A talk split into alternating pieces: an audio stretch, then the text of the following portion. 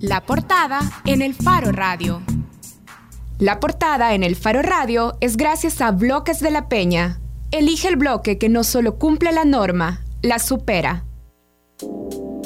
El Salvador pasó en solo ocho meses de celebrar que había sido elegido para presidir el Consejo de Derechos Humanos de la ONU a sentarse ante la Comisión Interamericana de Derechos Humanos como un Estado sospechoso de violar los derechos humanos.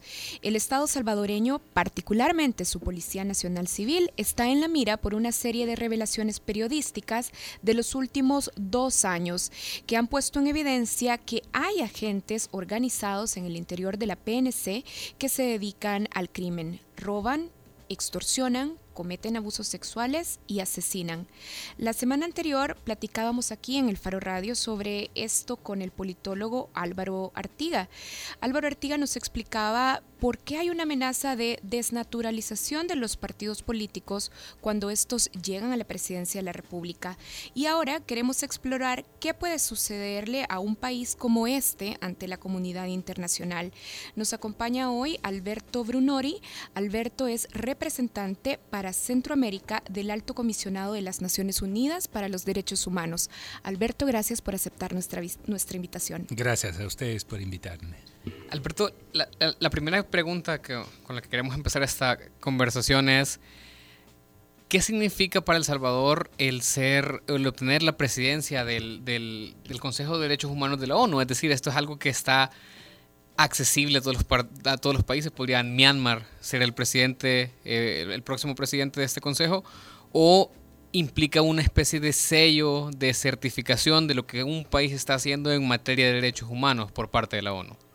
No, mira, yo, bueno, hay un proceso de elección. Yo creo que la presidencia del Salvador eh, al Consejo solo demuestra el compromiso que ha tenido el, país con Naciones Unidas. Eso desde la firma de la paz, el acompañamiento, la misión, es decir, hay un cerca, una cercanía muy fuerte entre Naciones Unidas y el país y se nota porque este, hay una apertura a todas las misiones que han habido, que habrán. Entonces creo que a eso se debe el hecho de que haya sido reconocido el país con la presidencia del Consejo. Eh, el alto comisionado eh, para los derechos humanos apenas ayer, Alberto, eh, dijo que había recibido informes provenientes de El Salvador que le resultan alarmantes y que tienen que ver con ejecuciones extrajudiciales.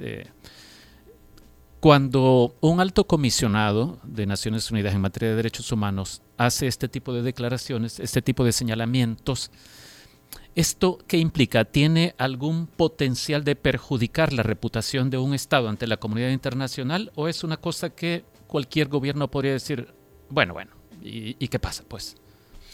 Bueno, eh, el alto comisionado ayer habla de la violencia en el país.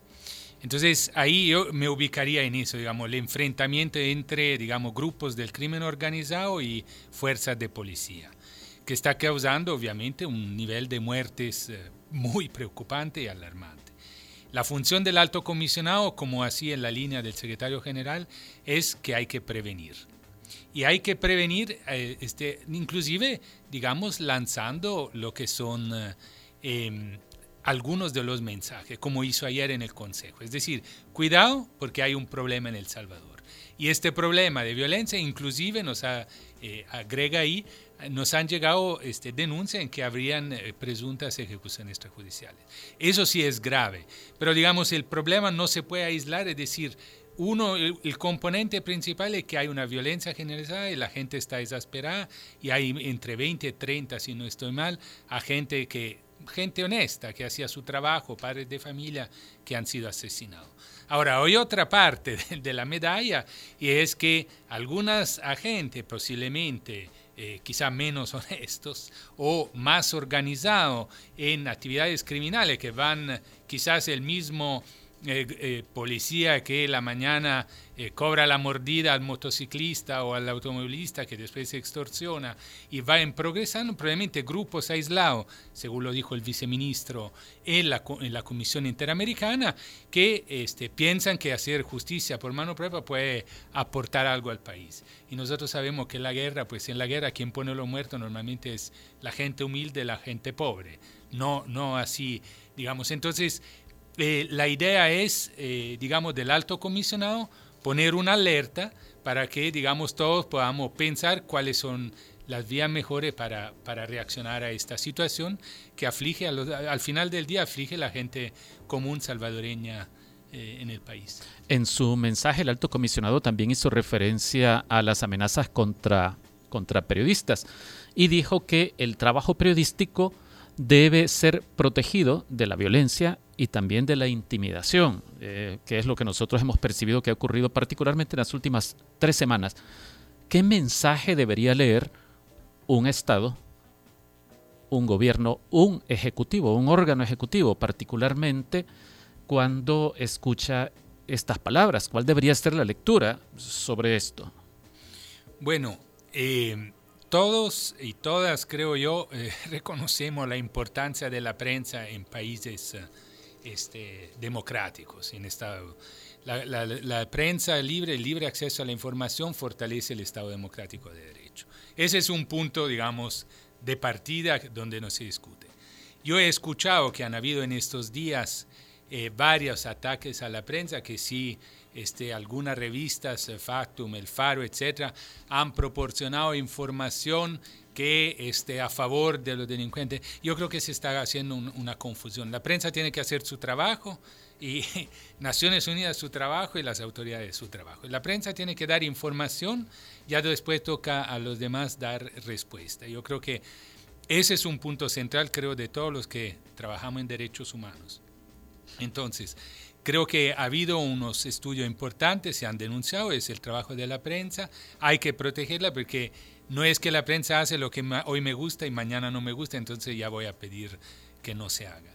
Creo que a partir de ahí lo que corresponde a, a las autoridades, por supuesto, vi que la la Procuradora de Derechos Humanos pidió una medida cautelares, este, a, las autoridades del Estado corresponde investigar esos señalamientos que hizo la prensa y asegurar que eso no se vuelva a repetir. Asimismo, le corresponde al Estado, este, en ese sentido, proteger a toda la ciudadanía.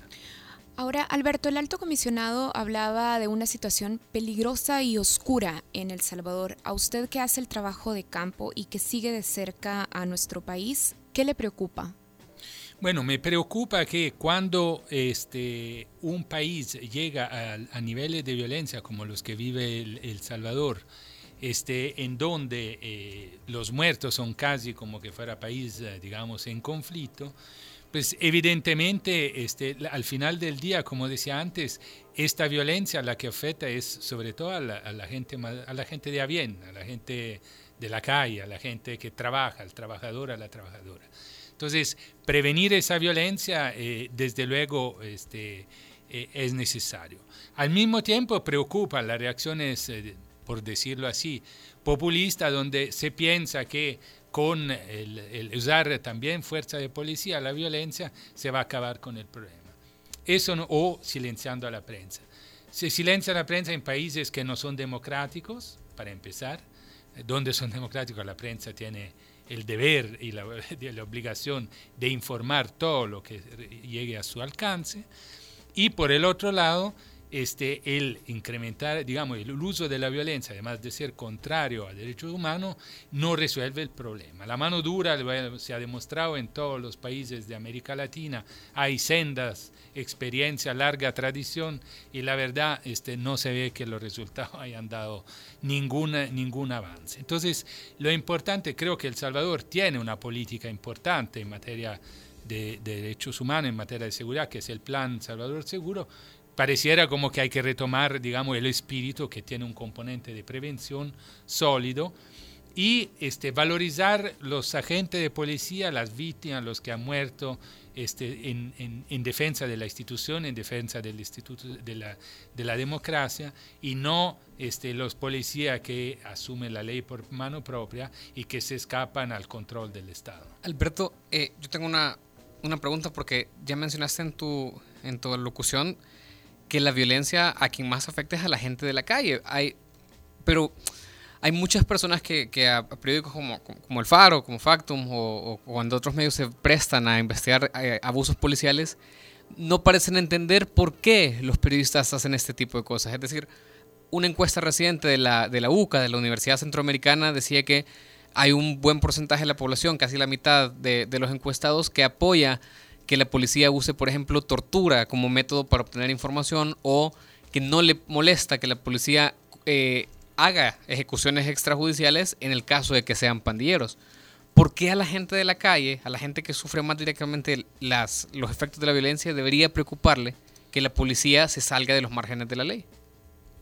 Porque si admitimos eh, eh, si admitimos que un policía se pueda salir del marco de la ley, quiere decir que admitimos, eh, digamos que eh, se cobren este, la mordida en el tránsito, este, se extorsione, es decir, este, se abre un, toda una espiral de no control de la, digamos, de la fuerza de policía y eso lo que pasa es que mucho, muchas veces el discurso populista disocia como que este, estos grupos sirvieran para limpiar la, la, ciudad, digamos, por decirlo así.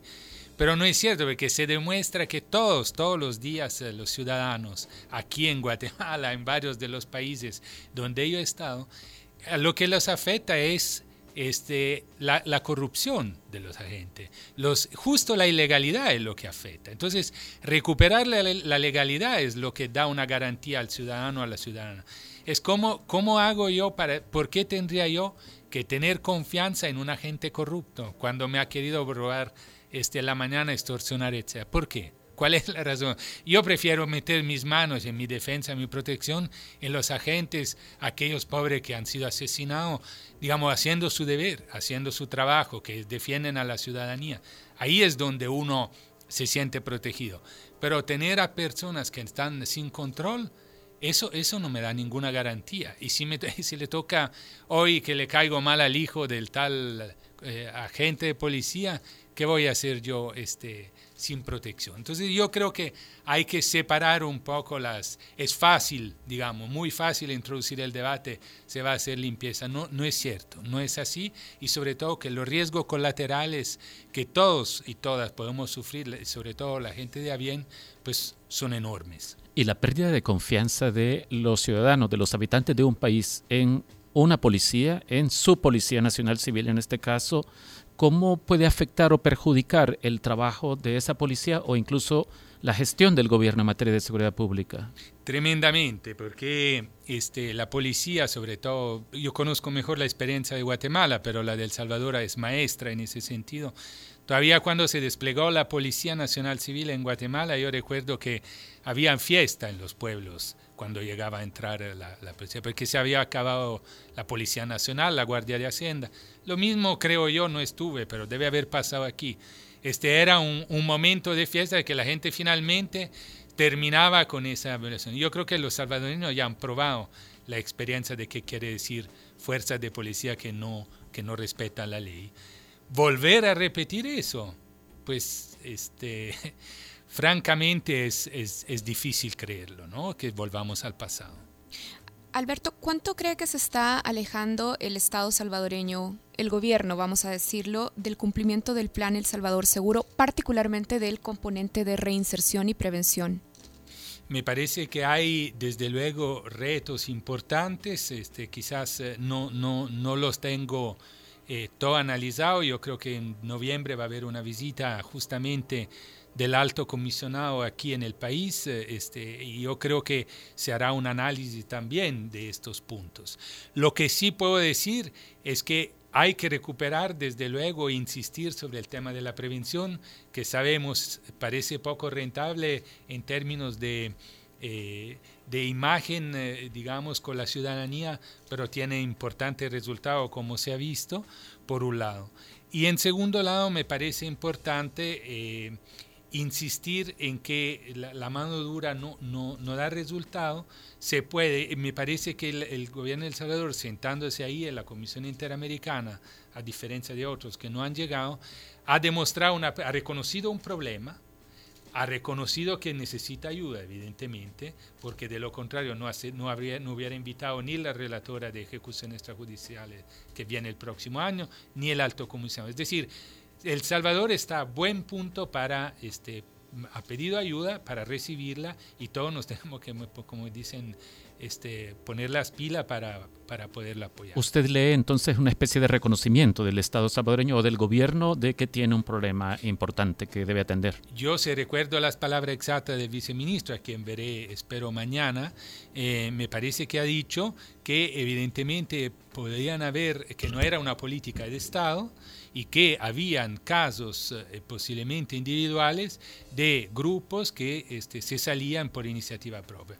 Si eso es así, eso hay que investigarlo. Evidentemente le corresponde a la Fiscalía General, le corresponde al control interno de la PNC aislar esos grupos y ponerlo a disposición de la justicia. Decía usted hace dos minutos, dos minutos y medio, que es populista pretender atender el problema de violencia con más violencia o atacar a la prensa crítica. Eh, ayer el director de la Academia Nacional de Seguridad Pública, Jaime Martínez, decía como en tono de reclamo, declaraba como en tono de reclamo a unos colegas periodistas, que hay periodistas que se prestan a la intención de los pandilleros de aparecer ante el público como víctimas. Eh, y esto yo lo sumo a, la declaración de la semana pasada del vicepresidente, o la semana antepasada, ya no recuerdo, del vicepresidente Oscar Ortiz, quien ante preguntas sobre las amenazas contra los periodistas, él decía, la respuesta de él fue, hay que tocar madera para que no le vaya a pasar nada malo a, algún periodista. Y un ex eh, presidente de la Asamblea Legislativa, ex diputado, Sigfrido Reyes, que hoy está a cargo de la Agencia de, Atracción de Inversiones del, del gobierno, eh, le daba retweet hace unos días también a una de estas amenazas contra periodistas. Eh, ¿Cómo se está tomando el gobierno esta situación de amenazas contra los periodistas? Es decir, esta es la actitud esperable porque por otro lado no hemos visto hasta ahora a ningún funcionario de alto nivel con un discurso contundente y claro de condena, de rechazo, incluso actitudes como la de un político, un dirigente del FMLN que le da retweet a alguna de las amenazas. Bueno, eh, no, no suelo comentar eh, comentarios de ajeno, etc. Yo lo que puedo decir es que los servicios, tanto en este caso, digamos, de dos eh, grandes revistas libres, independientes, me parece que han sido un trabajo muy importante de investigación, un trabajo que contribuye al, al, lo decía antes, al fortalecimiento del Estado Democrático de Derecho. Yo creo que en la Comisión Interamericana sí se ha reconocido, digamos, el problema. Eh, ha habido una suerte de, eh, de, ponerse a disposición del apoyo de la Comisión Interamericana de, de, las Naciones Unidas del Alto Comisionado. Me parece que a este punto, más allá de los posibles comentarios, corresponde, digamos, como, como lo es El Salvador, demostrar que la libertad de, expresión es un valor fundamental del Estado de El Salvador. Este, como lo decía antes, este, solo, solo estados autoritarios no, no, no tienen libertad de expresión. Entonces, creo que la protección de los periodistas es fundamental, necesaria, me parece que en el caso por lo menos de Fatum entiendo que la defensora pidió medidas cautelares, hay que monitorear eso este, y este, hay que monitorear la situación de, de, los periodistas y asegurar su protección. Si este, las cosas siguen creciendo en complicación, inclusive veremos cómo, digamos, con la visita del alto comisionado se puede dar una señal, una señal clara e inequívoca de que este, hay que garantizar la libertad de expresión. Pero me parece que hay una voluntad, digamos, en el aire, y mañana estaré discutiendo inclusive con algunas autoridades, de asegurar que puedan ustedes eh, hacer su importante trabajo. Desde luego tienen toda nuestra admiración y apoyo. Alberto, también queremos hablar de otro de los temas que más se discuten en materia de derechos humanos y es que El Salvador también va contracorriente en materia de penalización del aborto. Usted dijo en agosto que la situación es escandalosa. ¿Qué le llevó a utilizar ese término? Sí, eh, lo sigo diciendo, es escandaloso. Es escandaloso ver que hay más de 20 mujeres condenadas a 30, 40 años eh, en la cárcel. Digamos. Eso es eh, por eh, aborto extrahospitalario, por, por parto extrahospitalario, aborto, etc. Pero es escandaloso cuando uno lee la noticia de una niña de 10 años o poco más o poco menos con problema de salud mental obligada a parir, este, además porque es demasiado pequeña, ni siquiera por las vías naturales, sino que por cesárea. A mí me parece es un, caso escandaloso. Yo, aquí no, no, es una cuestión de agenda de Naciones Unidas, extranjera, ideología. Aquí es un caso concreto. Sobre caso concreto quisiera yo, digamos, eh, lanzar este mensaje de que eh, ojalá que pueda haber este, el país, en el país se pueda aprobar las tres, cuatro causales que se han aprobado, es decir, violación, es decir, muerte de la mujer, malformación del feto.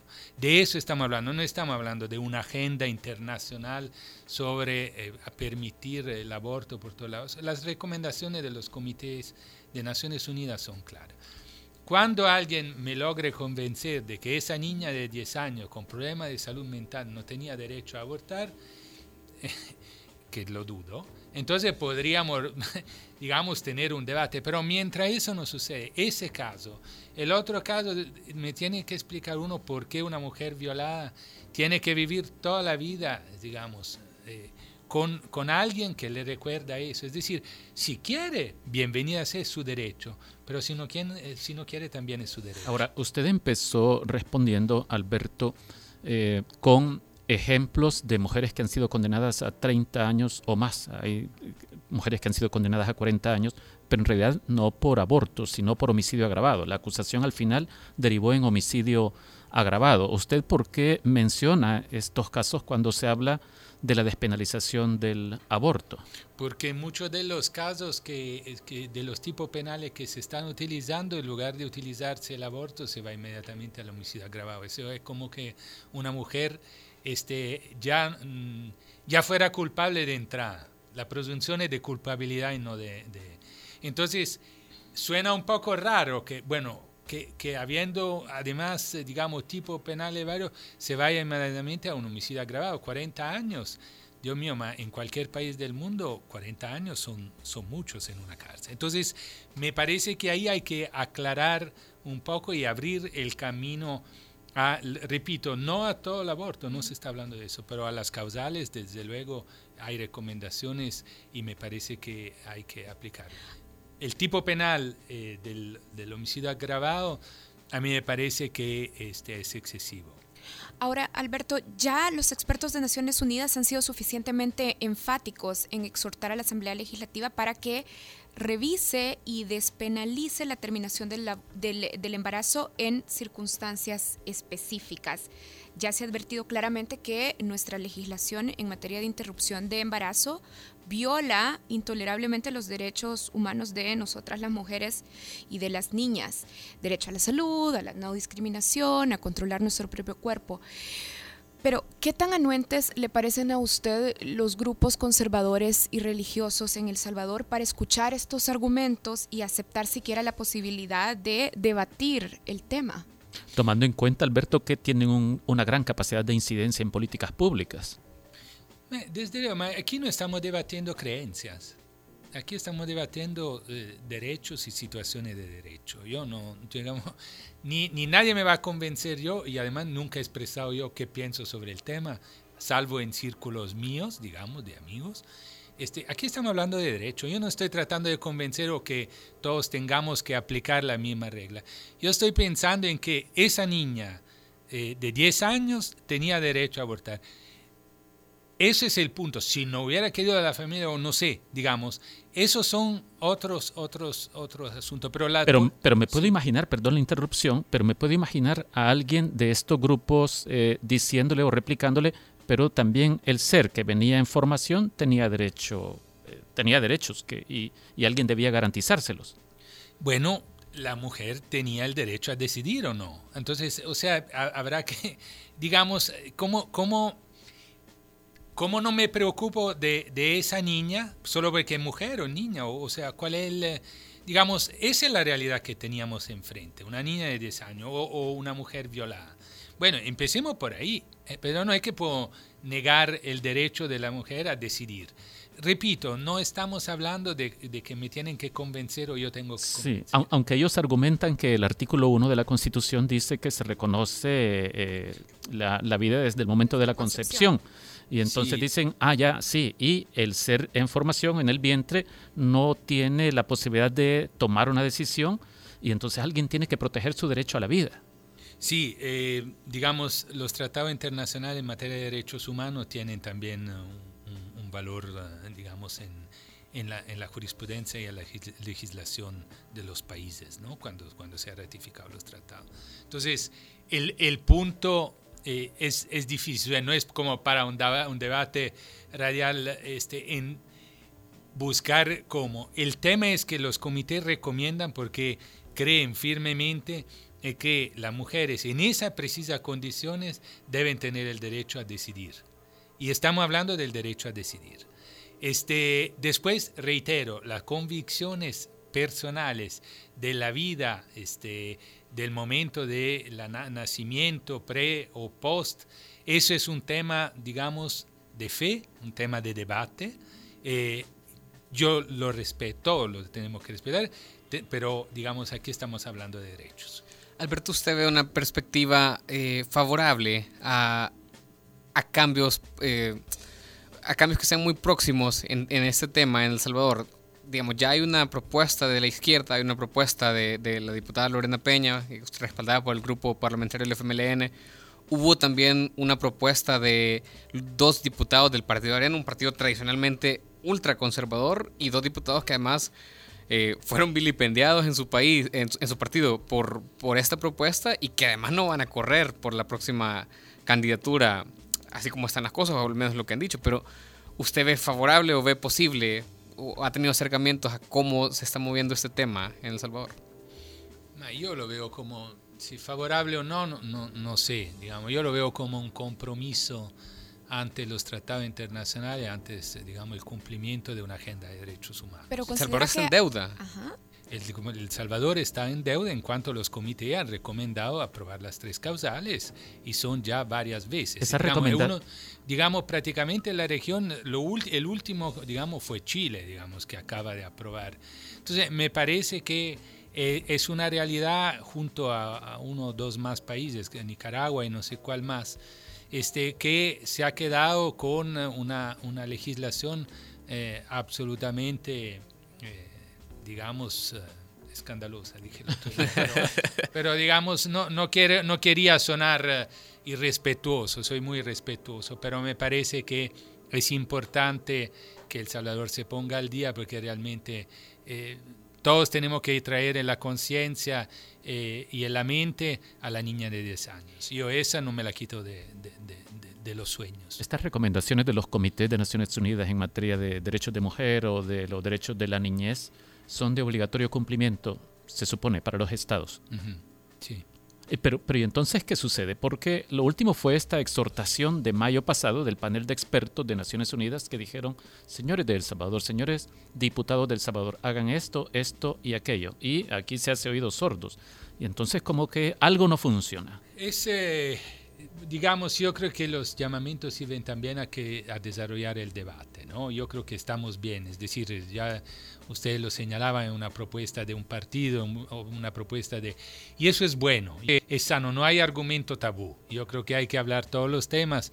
La función de los comités también estimular debates en las sociedades, porque son temas, por supuesto, difíciles, que implican este, la, la convicción personal, la fe, la educación que hemos tenido pero más allá de eso, el debate se está dando. Yo confío en que realmente eh, se pueda tomar, eh, digamos, eh, ganancia de este debate para llegar a una situación, por lo menos, de admitir las excepciones. El resto, reitero, no es agenda de Naciones Unidas, no es una agenda de injerencia, absolutamente. Es un debate que se da en todo el mundo y, y Salvador es parte del mundo y el mundo es parte del Salvador. Naciones Unidas es parte del Salvador y El Salvador es parte Se trata de vigilancia de cumplimiento de o de respeto a derechos. De respeto a derechos, así es. Bien, Alberto, para ir concluyendo la entrevista, a ver, en todas las situaciones a las que eh, a las que el Estado salvadoreño se le está señalando específicamente de permitir o tolerar la violación a los derechos humanos, por ejemplo, eh, tolerar las ejecuciones extrajudiciales, impunidad para condenar el abuso de la fuerza, condiciones infrahumanas en el sistema carcelario de las que ahora ya no, ya no vamos a alcanzar a hablar, amenazas a periodistas, legislación discriminatoria contra el Estado. En la mayoría de esas situaciones, el discurso del Ejecutivo, por ejemplo, tiende a minimizar la situación. ¿Cómo califica usted esa actitud pública, ese discurso del Ejecutivo que no siempre reconoce, sino que más bien públicamente tiende a minimizar las acusaciones? Sí, no, no quiero sonar como que ni quiero defender ni quiero acusar a nadie, pero em, a mí lo que me consta es que en, el, en la CIDH el otro día se reconoció un problema, se invitó a la relatora de desplazamiento forzoso, se invitó al alto comisionado, se invitará a la relatora de ejecuciones extrajudiciales. Me parece que más allá del debate, digamos, político, etcétera, hay un reconocimiento de la sociedad y del Estado salvadoreño que tiene unos retos, como lo tienen muchos otros retos de la región y de Centroamérica ni hablar. Entonces, yo creo que el digamos las autoridades me parece que están abriéndose a, recibir apoyo. Eso es lo que yo puedo notar. Y, y a mí me corresponde, digamos, buscar toda oportunidad que se abra desde el Estado para intervenir. ¿Cómo recapitularía entonces usted la actitud del Estado salvadoreño, particularmente del Ejecutivo, ante estos señalamientos? Entonces, ¿qué, qué es lo que ha hecho ante la comunidad internacional con lo que sucedió la, la semana pasada? Eh, creo que al principio ha tenido obviamente este, una, eh, digamos, dificultad de, de, de reconocer la entidad de los problemas. Yo creo que han sido de mucha utilidad este, las investigaciones que ustedes han hecho, que Fatum, etc. Este, me parece que eh, se han presentado con ese espíritu a la comisión y ahora yo esperaría que realmente haya esta apertura para, para hacer el paso siguiente. El paso siguiente es, eh, como quien dice, eh, retomar el rumbo, no sé, digamos, porque no creo se haya perdido, Quizás se trata de fortalecer el rumbo que se tenía este, e insistir eh, en una agenda de derechos humanos y por supuesto que Naciones Unidas y la Oficina del Alto Comisionado para eso está. Bien, bueno, Alberto, entonces usted ve gestos que lo no sé, que pueden de alguna manera señalarnos un poco de optimismo, a pesar de el discurso público del Ejecutivo, usted ve en estos gestos señales, digamos, para el optimismo. Eh, sí, lo veo. Lo veo, si no viera con optimismo, pues creo que tendría que cambiar trabajo. este, este, desde luego, yo creo que debe haber una, hay una voluntad. Eh, y, y, bueno, este, repito, los próximos meses eh, serán los que digan eh, cómo vamos avanzando en la agenda de derechos humanos. Desde luego tenemos varios eh, trabajos que hacer, tanto con el apoyo al fiscal general, tanto el apoyo al ejecutivo. Y sí, claro, un poco de optimismo es necesario.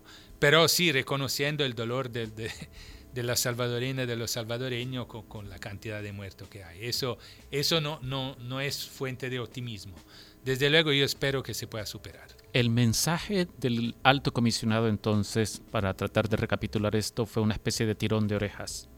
Fue una serie de alerta, de prevención, sí. Cuidado, porque este, estamos en un punto crítico y hay que este, hacer, tomar acciones claras y decisas para evitar, digamos, retrocesos en materia de derechos humanos que eh, El Salvador, digamos, en la región es uno de los países que ha salido, eh, digamos, no sé si decir de lo mejor, pero del proceso de paz centroamericano, desde luego ha salido eh, con un intercambio, una alternancia política, es decir, hay muchas cosas que han avanzado, hay que tener cuidado a no, a no regresar al pasado. Muchas gracias. Conversamos con Alberto Brunori, representante para Centroamérica del Alto Comisionado para los Derechos Humanos de Naciones Unidas. Bueno, gracias Alberto. Nosotros hacemos una pausa y cuando regresemos les vamos a contar sobre un evento que está programado para este fin de semana en el Mactub Café Cultural en el Centro Histórico de San Salvador. Así es que si están pensando en hacer planes para el fin de semana largo, que ya casi llega, bueno, quédense porque en la contraportada les vamos a contar sobre este evento programado para el próximo fin de semana. Ya volvemos.